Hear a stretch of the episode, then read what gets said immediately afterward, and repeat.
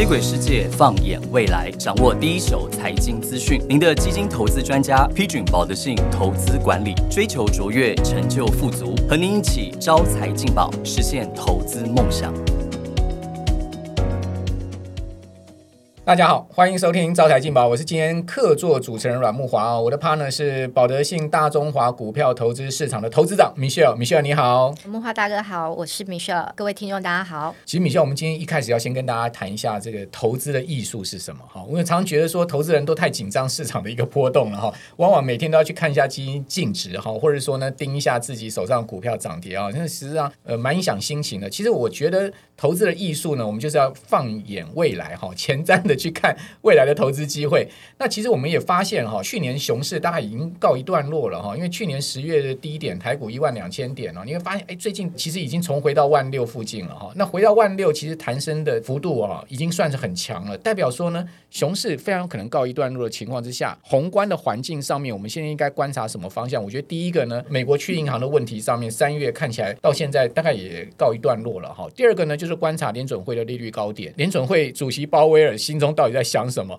以及后面会不会降息？还有呢，就是观察整个资金的大流向。好，美元指数去年见高一百一十四点，到今年回落到。一百点附近，很明显的美元开始在走弱，我觉得这会牵动全世界大的资金的一个浪潮啊！不晓得米歇尔，我们先从宏观环境来看，我们应该现在目前怎么观察今年的第二季，甚至到年底的情况呢？就如同阮大哥提到的，呃，其实今年的一个环境呃非常不同哦，跟疫情慢慢退去有很大的关系哦。对，整个这些供应链呢，其实都回到一个比较正常的一个呃状态哦。可是，在这个过程里面呢，呃，我们也发现到之前那段时间可能有很多 overbooking 的一个呃。情形哦，所以在现在呢，看起来好像是在进入一个去库存的一个阶段。所以呢，可以看到呢，经济数据上面呢，它呈现的就是制造业的采购经理人这个数据呢，反倒在很多国家哦都呈现回落到五十以下，比较衰退啊、冷却的一个呃阶段了。这是一个前瞻指标。嗯，是的。可是呃，另外一方面呢，也没有那么悲观哦，是因为我们看到这个边境的解放呢，带来了像餐饮啦、服务、观光这些服务业类别采购经理人数据呢，都是维持在这个五十以上哦，所以呢，现在看到的就是服务业的一个就业市场非常热络，可是呢，制造业呃好像是出现了一些裁员的一个情况哦，所以整个经济的动能呢是有一些放缓的一个情形哦，所以呢，我们现在这个总体环境呢，其实它就是来到了一个景气呢，它从一个高峰的一个阶段呢，进入了一个呃修正的一个呃时期哦。另外一方面呢，通膨呢，物价呢，因为过去这段时间呢，包括服务业的一个呃比较热络。情况我们可以看到租金啦，所谓的薪资啦，哈，好像比较居高不落。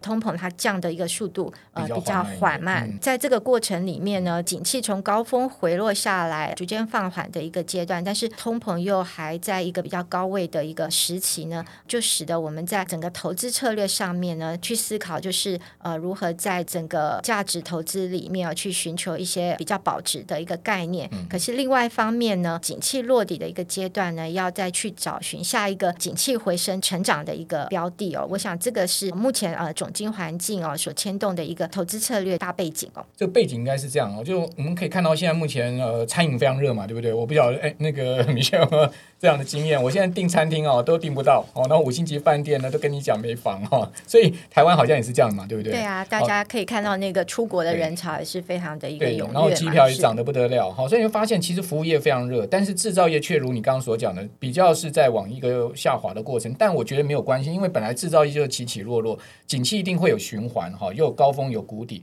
那去年一月第一季是高峰，现在我们可以看到它其实已经渐渐回落到去库存已经告一段落的情况了。所以我觉得今年上半年景气落底的一个几率非常大。回应你刚刚所讲的，现在我们该开始思考的就是说，那在这样的一个复杂环境之下，哈，投资人经过去年的熊市，大家心有余悸嘛，对不对？但是呢，资金很保守，就像你去去年，很多人就是把股票卖掉，基金卖掉，然后现金比例非常高。哦，甚至呢，把钱转到非常防御性哈那种非常非常那个保守的标的上面去，呼应你刚刚所讲，开始要做调整了啦。我们已经感觉今年第一季的整个市场环境变得非常的厉害哈，而且呢，呃，趋势已经开始往一些高成长的方向在走。所以我觉得我们现在要观察这个美元指数，因为我常常觉得美元指数跟台币对照，哈，跟台股的方向性有非常明显的关系。这个部分来请教您，就说是不是美元的资金会大量的流出？今年第一季外资大买台股两千，就因为今年第一季台币大幅升值嘛。其实去年第四季呃，台币就从这个三十二块一路升到今年最高的时候升破三十嘛，所以外资大买台股，一股那个资金的大浪，其实好像已经开始冲来这个地方了。不晓得你的看法如何呢？的确，在过去这段时间呢，我们知道，因为这个联准会的一个升息的缘故呢，呃，使得这个美国利率来到也相当高的一个位置嘛，所以其实，在过去这段时间，这个强势的美元呢，是吸引美国市场很重要的一个因素了哈。随着再高也不会再高到天嘛，对不对？是啊，那所以说在这段时间呢，刚刚提到通膨呢，可能会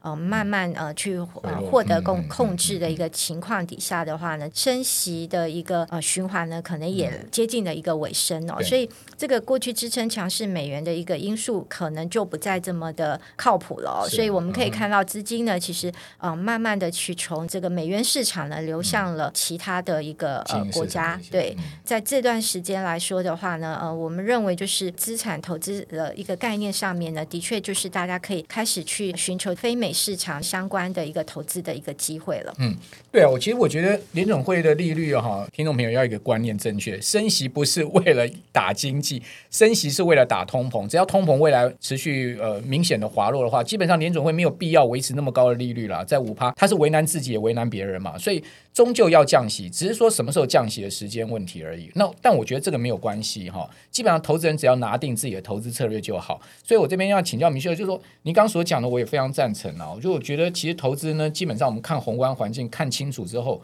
我们的投资决策就会做得对，哈，所以是不是降息这件事情，我觉得呢，就交给联准会去决策吧。是不是通膨会受到控制？我觉得终究会受到控制。但是对于我们的听众朋友来讲，更关键的应该是他现钱应该放哪里，对不对？钱放哪里才是重点，因为你钱放对地方，你后面呢就是好的收益、好的成长。所以呢，钱放哪里？我们从这个大环境，我们刚刚所讲的一段落之后呢，你的建议会是什么呢？钱如果不放在美元市场之后呢，那到底还可以放在什么地方啊？那我想很重要的关键。没错，呃，所以呢，其实呢，从这个基本面的一个角度啦，或是评价面的一个角度来说的话呢，其实我们就相当看好这个亚洲市场了。对，过去这段时间。呢，可能耳熟能详，就是美国跟中国两强在相争嘛，哈，那这样亚洲市场好像充满了这个地缘政治的风险，是不是还可以投资哦？我们认为，就是政策上面的一些转变呢，本身也提供了一个新的机会哦。那怎么说呢？以中国本身来说的话呢，它需要扶植起他自己内部，包括的这个经济的自主啦，还有技术的自主啊，尤其是半导体，对产业的自主啊，这些对他们来说等于这个生存攸关了哈。不然他又被。掐脖子啊！嗯，是的，所以这个非常重要的一个呃情况底下的话，中国它带动自己在这个科技相关产业的一个投资呢，是不会手软的哈。这一定对。那另外一方面呢，美国的呃本身利益来说的话呢，当它不再需要那么依赖呃中国之后，那它要怎么样去维持他自己本身的一个，包括了他的一个经济啊，还有呃科技的实力？那我们可以发觉到，他其实在亚洲呢去做了一个很多的一个。结盟哦，包括了像台湾啦、日本啦、韩国啦，这些都纳入了他重要的一个供应链的一个所谓的半导体联盟的嘛，是的，是的，这个就是所谓的他很重要的一个战略策略的一个伙伴哈。另外一方面，我们知道在亚洲里面，东南亚也提供了比较低成本的呃生产的劳力哦，所以整个串联起来呢，我们可以发觉到亚洲本身呢还是充满了相当多的一个呃机会。对，东南亚东协十国。基本上他就要替代过去中国制造的角色了，对不对？因为它毕竟也是后起之秀嘛，哈。但我觉得中国也不是傻瓜，他也是积极拉拢东协，变成十加一这样子一个所谓的经济共同体的一个观念哈。所以我觉得刚米秀你刚所讲到，不管谁抵制谁啦，谁去谁了哈，全世界的需求跟生产不会变哦，因为只要有需求就一定要生产。只是说它会位移而已。事实上，就你刚刚所讲的美中之间的角力之后呢，它其实让台湾在半导体上面找到了一个非常重要的发展的机会，等于说是捡到炮了。然 后我常用这样来形容了，捡到这个炮之后呢，台湾半导体的整个供应链都凸显出来更重要、全球分工的一个角色跟地位。所以我觉得我们的听众朋友要特别去注意哈，半导体在台湾的投资机会。为什么？因为你会看到台湾一年将近四五千亿的一个出口总额里面，哈，其中半导体的出口就占了大概四成了。所以也就是说呢，半导体就台湾的经济命脉。不过我们也说回来了哈，因为今年第一季美国非半指涨了二十八趴，哈，台湾半导体也是大涨特涨。主要原因是因为去年跌很多，去年整个半导体股票都跌翻了，所以呢，涨多了之后呢，终究可能会出现压回。我觉得二三季稍微压回啊，是有这样的机会。我不晓得你看法怎么样。如果说二三季压回，但我自己个人觉得它其实是一个非常好的进程商店，哦，因为毕竟。它后面成长性就出来，还有你刚刚谈到一个很重要，就是说我们现在已经进入到一个投资转换的一个很重要关键期。因为去年我们很保守，但是呢，今年第一季看到机会来了，现在正好是一个所谓青黄不接的一个时间点上。第二季、第三季，我们是不是一个非常好转换的一个时间点呢？刚刚提到亚洲市场，特别台湾哦，在整个全球的科技吧，还有电子哦，是扮演非常关键的一个角色。过去这段时间呢，可能曾经说过一个玩笑嘛，叫做一颗苹果撑。住台湾嘛，哈，那就是呃所谓的这个呃智慧手机 Apple 的一个很重要的推出。但大家现在在找下一个那个智慧型手机的机会在哪里？对，下一个 iPhone 的机会在哪里？那其实，在去年底呢，所谓的 Chat GPT 啊 AI 哦横空出世呢，其实呃也为台湾的一个呃科技电子呢带来了一个新的类比做 iPhone 时代的一个呃产品应用。那可是十年大行情哎。对，所以呃，其实我们认为就是说，经过了第一季的一个上涨之后呢，近期或许有机会出现了一些高档的一个震荡啊，哦，在这个股价呢呃比较震荡或是出现调整的时候呢，刚刚提到的这个 AI 的一个题材呢，它就带来了一个呃中长期的一个很重要题材上面的一个呃亮点哦。在这个过程里面呢，我想包括了台湾的供应链里面呢，IC 设计哦相关的一个呃族群半导体。的这个生产方面，哈，还有就是这个所谓的伺服器啦，还有对，还有通讯啊，这些其实都是呃，这个整个 AI 生态供应链里面不可或缺的一环，而这些也都是我们台湾相关厂商啊非常具有竞争优势跟呃利基的一块哦。对，其实我现在也在做一些资产的调整哈，我的配比啊，其实现在目前一半的股票哈。最主要就集中在我们刚刚讲的这个半导体有关成长的概念的基金之中哈。我们听众朋友要挑基金啊，其实心法很重要。那我个人呢，觉得三年、五年、十年的报酬啊是很重要参考指标。还有就是它的波动度标准，它跟夏普值哈。那这些都一般观察指标了。那另外也很重要，就是说你到底要用定时定额还是单笔，还是两个都要？如果说呢，你两个都要的话，你用什么样的策略？那其实定期定额，我们就是要选波动比较大的，而且呢趋势向上的基金，因为定期定额平均成本你不用太怕波动，但是呃单笔核心资产呢波动性就要比较小。那趋势长期向上策略不变哦，最好是要稳定收息。那这个地方可能就有一些盲点了哈，因为。大家讲说啊，台湾的这个半导体啊很有成长性，但是呢，相对收息好像比较差一点。可是呢，我看到很多半导体股票，他们的收息其实不差的哈，甚至七趴，甚至到十趴的哈，大家都有哦。因为股价跌下来了嘛，这个值率就上去。还有呢，就是说选择比较龙头型的基金啊哈，历史悠久，整体的方 size 也比较大的哈。那这个部分是不是您可以来跟我们听众朋友谈一下？就是说，我知道像保德信高成长基金啊，今年的报酬也超过十趴，而且呢，我看到你们的整个资产配置里面哈，其实一半就是半导体。我们今天所讲的。那但问题就是说，是不是呃高成长就不具备这个收益呢？或者说这个值利率或者收息呢？这是不是有一些我们可以再去仔细研究的地方呢？这个我们都知道，投资是一件非常不容易的一个事情嘛。在我们刚刚所提到的这些呃产业里面的话呢，投资人如果要一一的去挑选个股，其实也是一个呃相当庞大的一个工作。那太累了吧？对，所以呃，为什么可以透过基金的投资呢，让你拥有一篮子里面具有优质？标的的一个投资基金非常有效益的部分。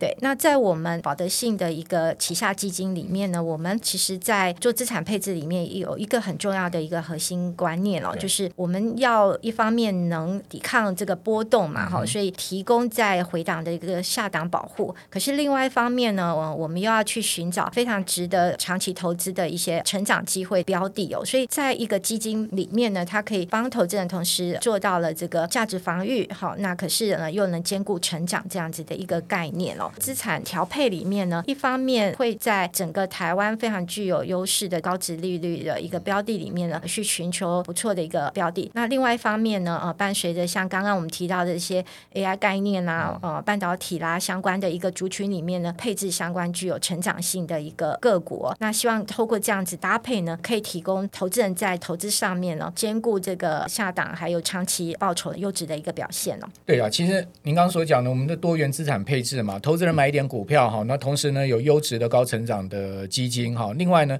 呃，你也可以布局一些房地产啊，或者说你甚至买一些债券，我觉得都可以哦。但重点就是说，我们应该去思考哪一个部分可以把我们的平均报酬率拉高嘛，对不对？那当然还是高成长的部分。所以为什么我会把比较多的资产放在高成长？就因为我希望有比较好的这个收益的条件哈。那当然，呃，平衡的资产配置，我觉得是非常重要一件事。这也是我们在理财投资上很重要的功课。我们今天呢，就告诉大家一个很很重要的方向了，就是说升息期已经到了一个末端了。那美元不会再强势了，台股后面有一个非常好的成长空间。但很好的成长空间，重点就刚刚你们秀你刚刚所谈的嘛，我们还是要聚焦在台湾最有竞争力的半导体，对不对？在这一块上面，也应该是我们呃台股基金经理人最熟悉的投资区块，因为大家每天都去扣公司，我相信你们很忙碌的哈。所以呢，听众朋友，你不妨啊，把这个自己选股这么困难跟复杂哈，你又不能进到这些公司去了解他们实际操作的情况。那交给我们的投资基金经理人，让你呢可以一网打尽哈这些好的高收益，而且呢相对基本上又是高成长的半导体相关的股票了哈。我觉得这个是今天我们很大的一个收获哈。那也希望说大家听了我们的节目哈，有更多的投资的启发跟联想哈。